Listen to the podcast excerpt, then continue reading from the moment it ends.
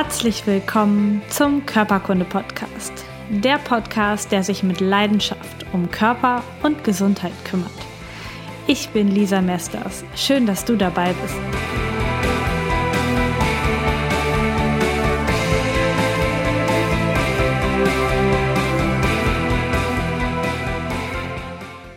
Herzlich willkommen zu einer neuen Folge Körperkunde. Ich freue mich, dass du auch heute wieder dabei bist. Und ich möchte heute zum Anfang dieser richtig spannenden Folge erstmal ein Dank loswerden. Und zwar haben fast 50 Menschen letzte Woche ziemlich spontan mit mir die 21 Tage keinen Zucker Challenge gestartet.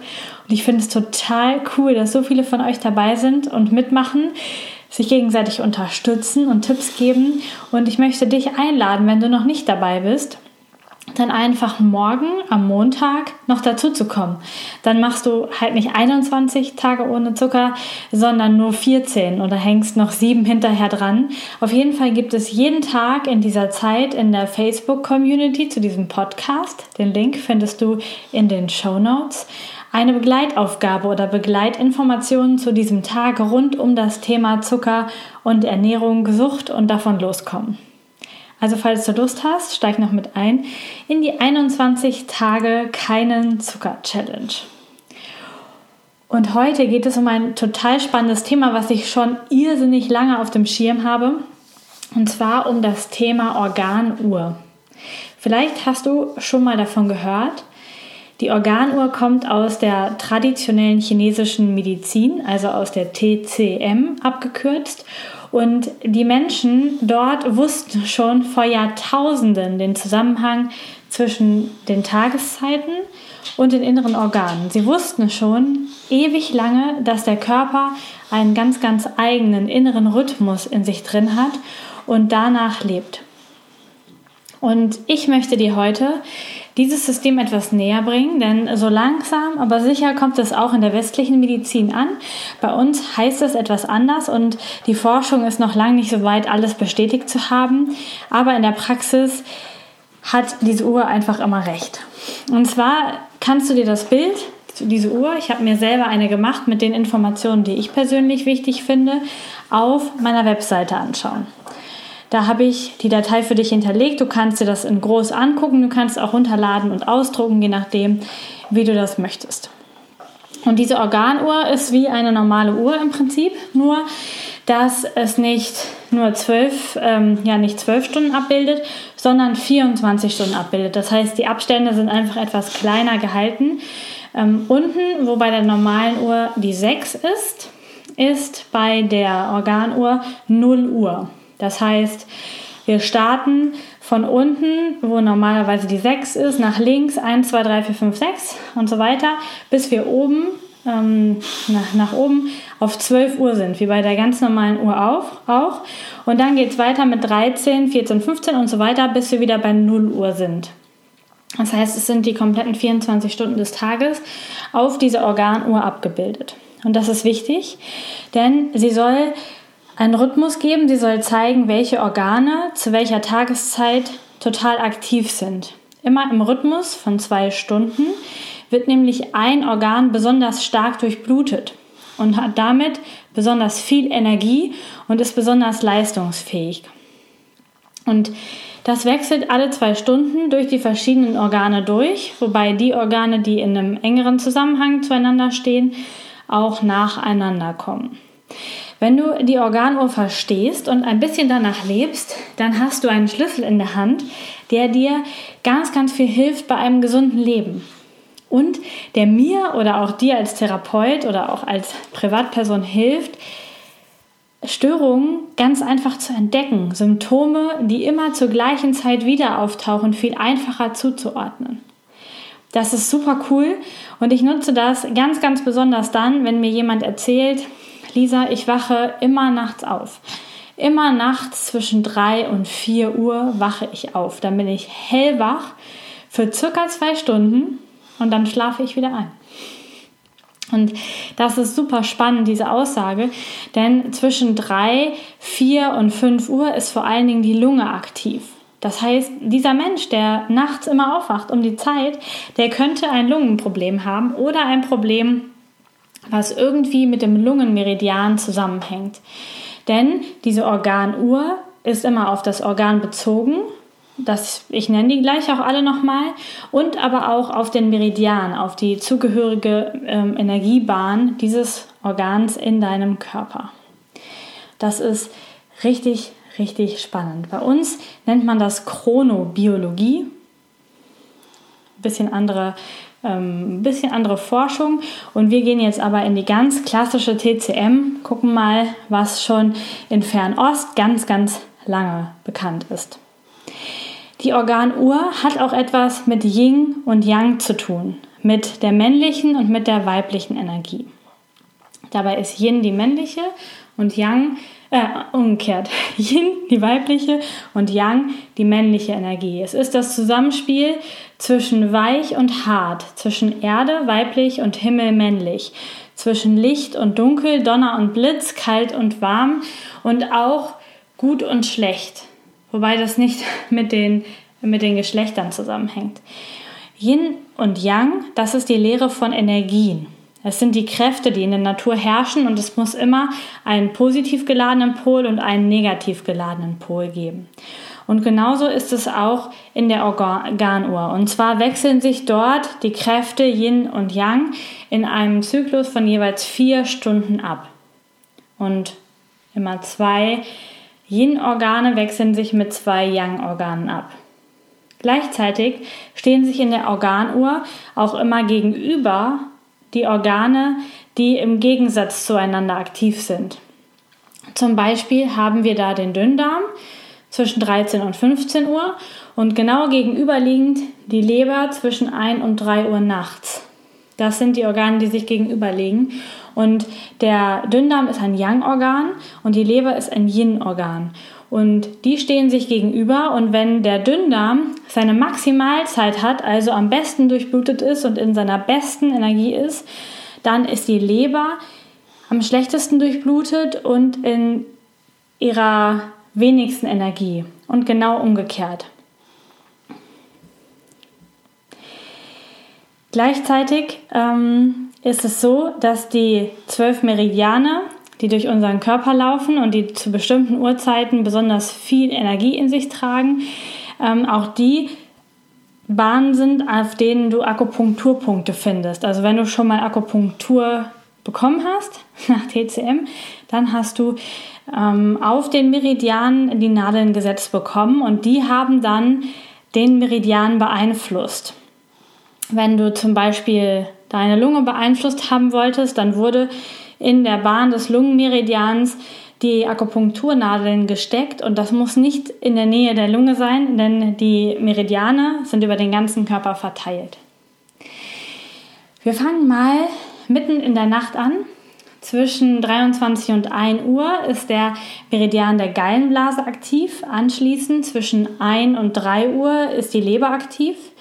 Dann folgt die Lunge zwischen 3 und 5 Uhr der Dickdarm zwischen 5 und 7 Uhr. Das habe ich schon öfter in einem Podcast erwähnt. Morgendliche Rückenschmerzen vor dem ersten Toilettengang sind ganz oft vom Dickdarm. Also 5 bis 7 Uhr Dickdarm. Dann folgt von 7 bis 9 Uhr der Magen. Von 9 bis 11 die Milz. Von 11 bis 13 Uhr das Herz. Von 13 bis 15 Uhr der Dünndarm.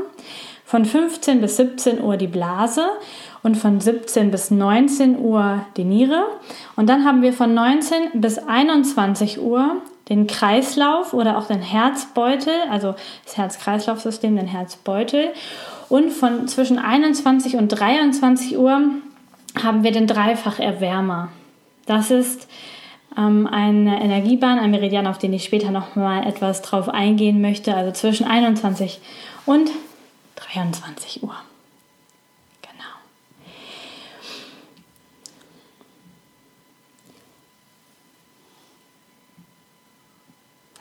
weiter geht's. ähm, wenn dein Organsystem seinen täglichen Höhepunkt erreicht, dann hat das körperliche Auswirkungen und aber auch emotionale Auswirkungen. Und diese emotionalen Auswirkungen, die findest du auch in meiner Organuhr in dem rosanen Bereich. Also ich habe einmal die Organe, die Energie, Yin und Yang und die emotionalen Auswirkungen in meine persönliche Organuhr jetzt mit reingenommen. Gleich gehe ich aber auch, wenn wir ein paar von diesen Uhrzeiten exemplarisch durchgehen, auch noch auf andere Punkte ein, die vielleicht für dich wichtig sind. Wir nehmen zuerst den Dickdarm. Zwischen 5 und 7 Uhr ist Dickdarmzeit. Und morgens fließt also die Energie durch den Dickdarmmeridian. Und dieses Organ hat dann seine volle Leistungsfähigkeit. Das heißt, es ist Zeit morgens für den ersten Toilettengang. Gleichzeitig kann das aber auch die Zeit sein, wo du vor allen Dingen Symptome merkst. Das heißt, wenn du dickdarmbedingte Rückenschmerzen hast, dann hast du vielleicht in dieser Zeit zwischen 5 bis 7 Uhr morgens die größten Schmerzen. Wenn du hier im Hintergrund das Schmatzen hörst, dann bin nicht ich das, sondern ist das mein Hund, der heute ausnahmsweise mal wieder im Aufnahmeraum dabei sein darf. Ich glaube, ich werde das nächste Mal wieder anders entscheiden. Also wundere dich bitte nicht. Also zwischen 5 und 7 Uhr der Dickdarm.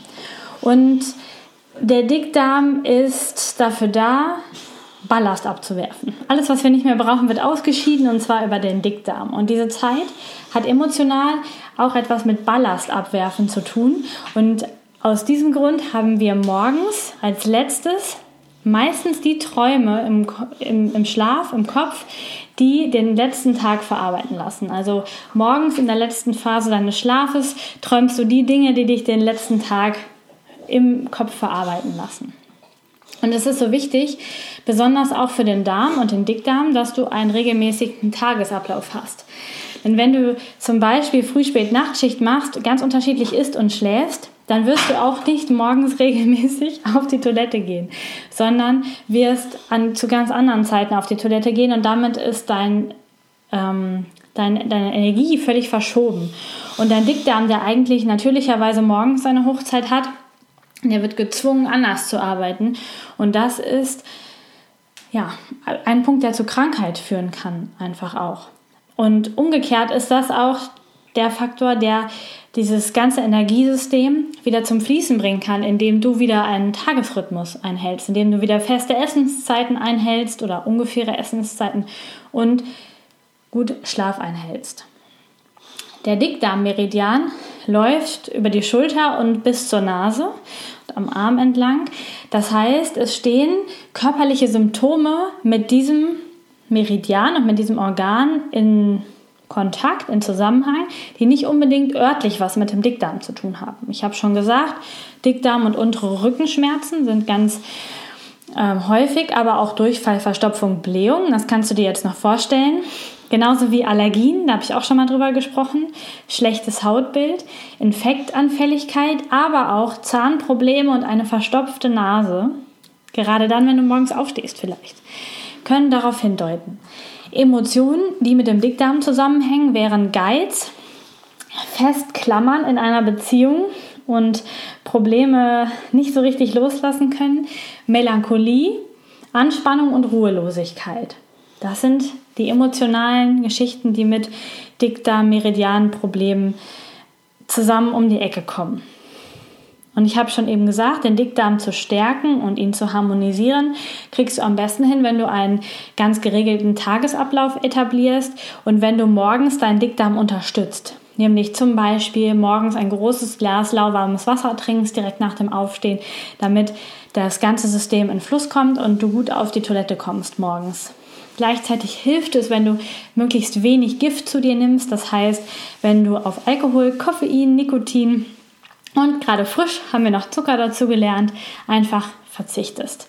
Und gleichzeitig hilft, hilft dem Dickdarm auch, wenn du viel Ballaststoffe, viel Gemüse isst, damit er gut etwas zu arbeiten hat. Genau. Ich nehme den nächsten Meridian auch noch, weil der auch so oft gestört ist und so oft Probleme macht. Und das ist der Magenmeridian. Und der hat seine Höchstzeit von 7 bis 9 Uhr. Und seine gegensätzliche Zeit dann 7 bis 9 Uhr, habe ich gesagt.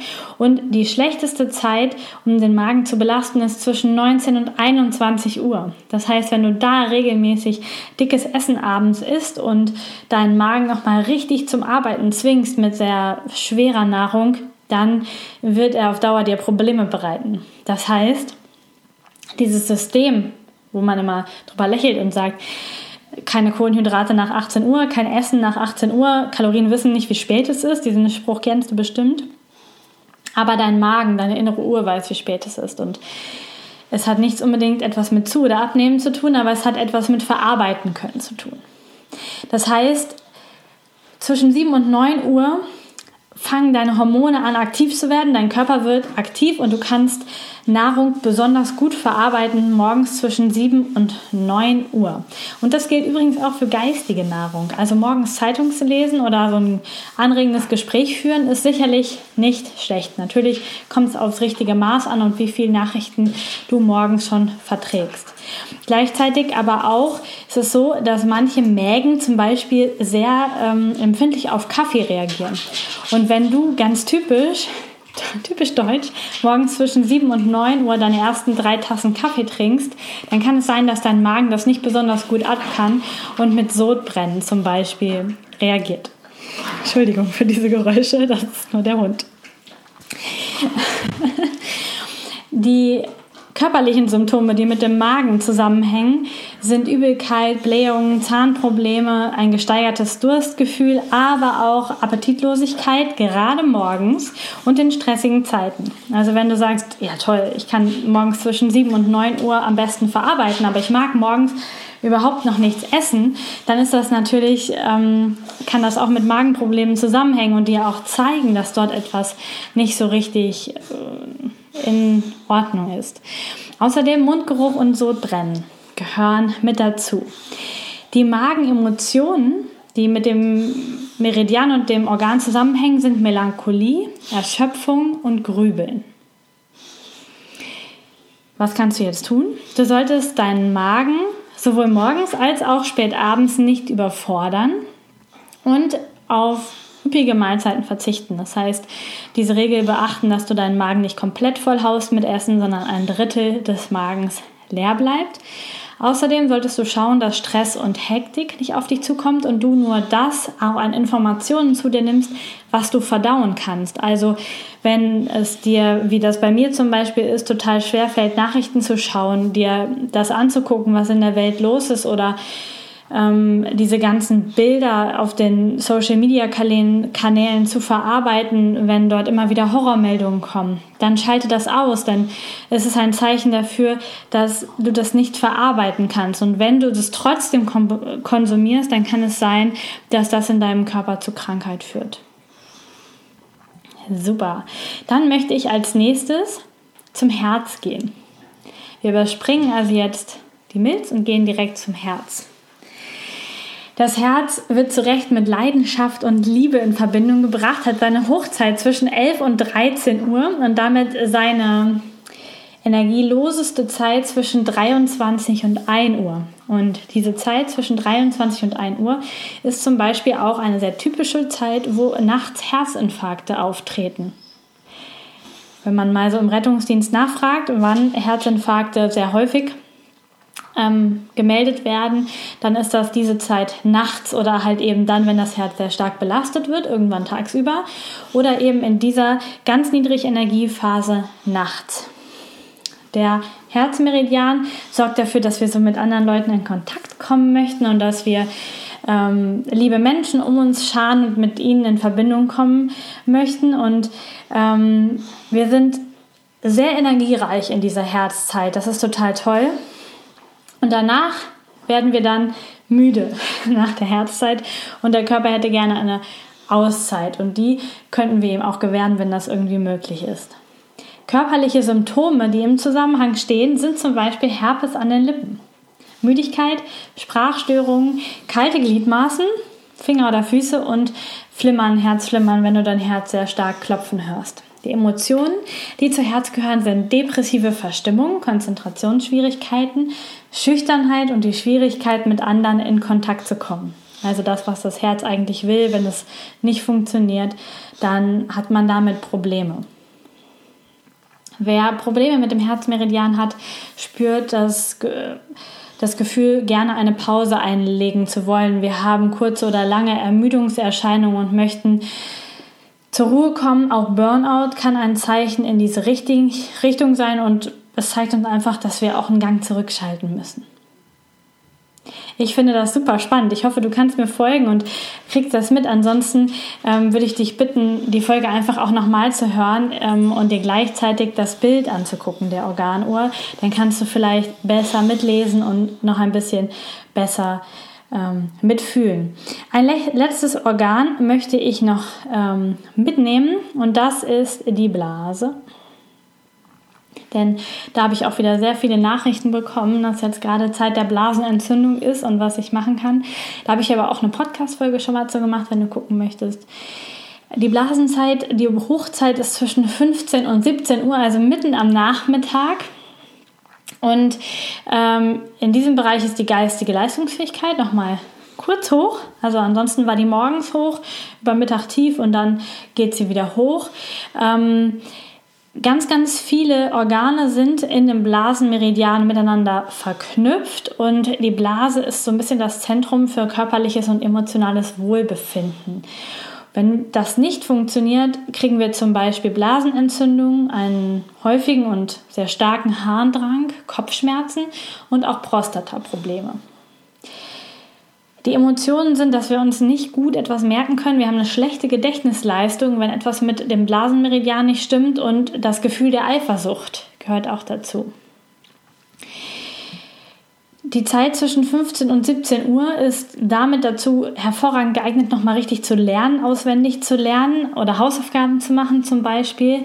Ähm, aber auch kreative Tätigkeiten zu machen. Das kann die Blase auch richtig gut oder Gedanken auszutauschen, Präsentationen vorzubereiten. Das ist richtig gut. Und wenn du mit den typischen Symptomen zu tun hast, also Kopfschmerzen oder Blasenentzündung, dann ist es total wichtig, in dieser Blasenzeit vor allen Dingen viel zu trinken. Also zwischen 15 und 17 Uhr eine große Kanne Tee zu kochen und die zu trinken oder Wasser zu nehmen. Auch Beckenbodentraining und die Anspannung der Muskulatur im Beckenboden stärkt die Blase und sorgt für mehr Durchblutung dort unten. Genauso wie Meditationsübungen zu diesem Thema, die helfen auch total weiter. Genau. Das ist das letzte Organ, was ich mit dir durchgehen wollte. Und dann möchte ich mit dir noch die Zeit zwischen 21 und 23 Uhr besprechen. Das habe ich eben schon angekündigt. Und zwar ist das die Zeit des Dreifacherwärmers. Der heißt chinesisch San Jiao. Ich hoffe, ich spreche das richtig aus. Und es gibt kein Organ in der westlichen Medizin, was für den Dreifacherwärmer steht. Es ist eigentlich so die Steuerung des Organs. Ich habe so in meinen Gedanken ein bisschen gehabt, es könnte vielleicht die Schilddrüse sein, ähm, weil es ganz viel mit Kräfteverteilung, Körpertemperaturregulation und die Regulation der Aktivität zu tun hat. Es ist auf ähm, körperlicher Ebene dafür da, die Organe oder den Körper wach zu machen oder eben schlafen zu machen. Und in dieser Zeit zwischen 21 und 23 Uhr hat das Schlafhormon Melatonin dann seinen Höchststand. Das heißt, dass wir müde werden und das Immunsystem jetzt auf Hochtouren hochfährt. Deswegen bekommst du abends um die Zeit auch das größte Fieber, weil dann dein Immunsystem so richtig hochkocht. Und die ähm, Störung, wenn der Dreifacherwärmer nicht richtig arbeitet, dann haben wir so typische Krankheitssymptome, dass wir schwach sind, Nachtschweißigkeit haben, weil er einfach den ganzen Körper reguliert. Also es geht dann immer um ganz, ganz Körpersymptome, die wir fühlen. Ähm, wenn der Dreifacherwärmer gestört ist, dann haben wir einen niedrigen Blutdruck Häufig Probleme mit den Augen, dass wir nicht gut scharf stellen können oder dass es so wechselnd scharf und scharf ist. Oder Hitzewallung könnte auch sein. Die Emotionen sind introvertierte Verhaltensweisen und Depressionen, die mit diesem Organsystem Dreifacherwärmer zusammenhängen. Was kannst du jetzt machen, ähm, um den zu stärken? Dass du bewusst zwischen 21 und 23 Uhr in Entspannungs-, in Ruhephasen gehst, vielleicht Meditationsübungen machst oder Yoga zum Einschlafen und damit wirklich diese Energie hochbringst, dass ähm, der Körper zur Ruhe kommt, dass Melatonin ausgeschüttet wird, damit der dreifach Erwärmer seinen Job machen kann, nämlich das Immunsystem hochfahren kann, um dich zu schützen gegen Krankheiten, ähm, Infektionen, gegen Krebs, gegen alles Mögliche. Es ist ganz wichtig, dass unser Immunsystem nachts seine ganze Arbeit macht. Und die Heilpflanze, die dazugehört, ist der Engelwurz. Der, da kann man auch einen Tee draus machen oder den ansonsten zu sich nehmen. Genau. Das ist jetzt so ein kurzer Einblick, aber wirklich ein sehr kurzer Einblick in die Philosophie der Organuhr. Da gehören noch ganz, ganz viel mehr Informationen dazu, die aber wie immer leider nicht alle irgendwie in so einen Podcast passen. Ich lade dich herzlich ein, einfach mal dir diese Organuhr anzuschauen und dir vielleicht sogar das Bild auf deinem Handy abzuspeichern, damit du einfach so ein bisschen diese Uhr nutzen kannst, deinen Körper zu verstehen. Zu schauen, wie kann ich meinen Körper unterstützen? Wann habe ich diese Energiephasen und wann habe ich die Ruhephasen? Wann sollte ich einfach in die Ruhephasen gehen, damit es meinen Organen gut geht? Wann sollte ich viel trinken? Wann sollte ich eher essen? Wann sollte ich besser aufhören zu essen? Wann ist eine gute Zeit zu meditieren? Denn deine innere Uhr tickt danach. Und je nachdem, was du für ein Leben draußen führst, ob du ganz normal irgendwie von ähm, 8 bis 16 Uhr arbeiten gehst oder ob du Dreischicht machst oder nur Nachtschicht oder wie auch immer, ist diese Uhr eine richtig gute Hilfe, um in einem Rhythmus zu bleiben. Denn unser innerer Körper, das weiß die TCM schon lange, ist ganz essentiell darauf angewiesen, einen Rhythmus zu haben. Und sich immer abzuwechseln, dass jedes Organ mal richtig stark arbeiten kann und jedes Organ sich mal entspannen kann. Deswegen ist es ja auch beim Essen so wichtig, dass du nicht alle halbe Stunde kleine Portionen in dich reinhaust, weil dann muss dein Magen irgendwie den ganzen Tag, wo du wach bist, arbeiten, sondern deine Organe brauchen auch diese Zeit, wo sie zur Ruhe kommen können und wo sie runterfahren können.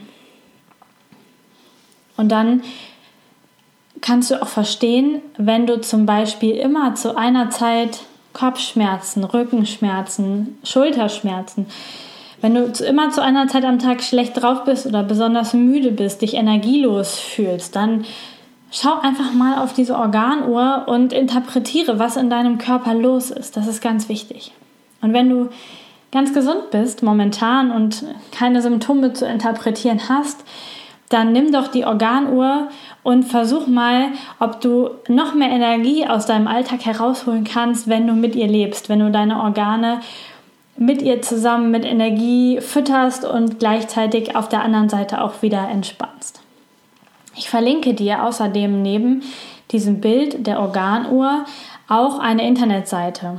Und zwar ist das die Internetseite, ähm, die habe ich gefunden ähm, im Bachblütenportal. Dort ist jede, jedes Organ in der Organuhr nochmal schön beschrieben. Dort findest du die ganzen Symptome auch zu den anderen Teilen der Organuhr, die ich jetzt nicht genannt habe. Und du kannst dich einfach mal durchklicken und dir das bisschen anschauen, was die dazu geschrieben haben. Es gibt aber auch noch zahlreiche weitere Seiten, die noch viel tiefer in die Tiefe gehen.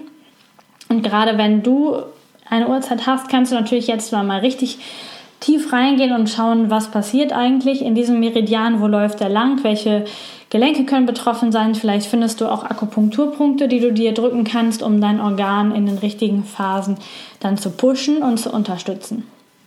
Und wenn du als Therapeut zuhörst, dann mach das doch so wie ich und druck dir diese Organuhr aus und pack dir die irgendwie in deine Unterlagen oder häng sie in deinen Behandlungsraum. Dann hast du immer einen schnellen Überblick, wenn dir jemand was erzählt, dass er immer zur gleichen Zeit Schmerzen hat, morgens immer Schmerzen oder nachts immer aufwachst, dann hast du diesen Anhaltspunkt, um ihm zu helfen und dort direkt klar zu sein, um welches Organ es gehen könnte wo der Patient nochmal genauer hinschauen kann das war's zum Thema Organuhr. Ich hoffe, es hat dir gefallen und wenn es dir gefallen hat, dann schließ dich doch diesen wundervollen Menschen an, die mir in den letzten Wochen so tolle Rezensionen auf iTunes und auf meiner Facebook-Seite geschrieben haben. Klick einfach kurz hin, nimm dir die zwei Minuten Zeit und schreib mir eine ehrliche Review für diesen Podcast. Schreib, was dir gut gefällt, was, du, was ich noch besser machen kann, ähm, welche Themenwünsche du hast. Nutz einfach die Chance, diesen Podcast nach vorn zu bringen, dass noch mehr Leute mich finden und gleichzeitig kannst du mir damit am meisten zurückgeben im Moment. Ich wünsche dir einen wundervollen Tag. Ich freue mich auf das nächste Mal. Und wenn du noch bei der Zucker-Challenge mitmachen willst, einfach komm in die Körperkunde-Community. Link gibt es auch in den Show Notes. Bis zum nächsten Mal. Deine Lisa. Ciao.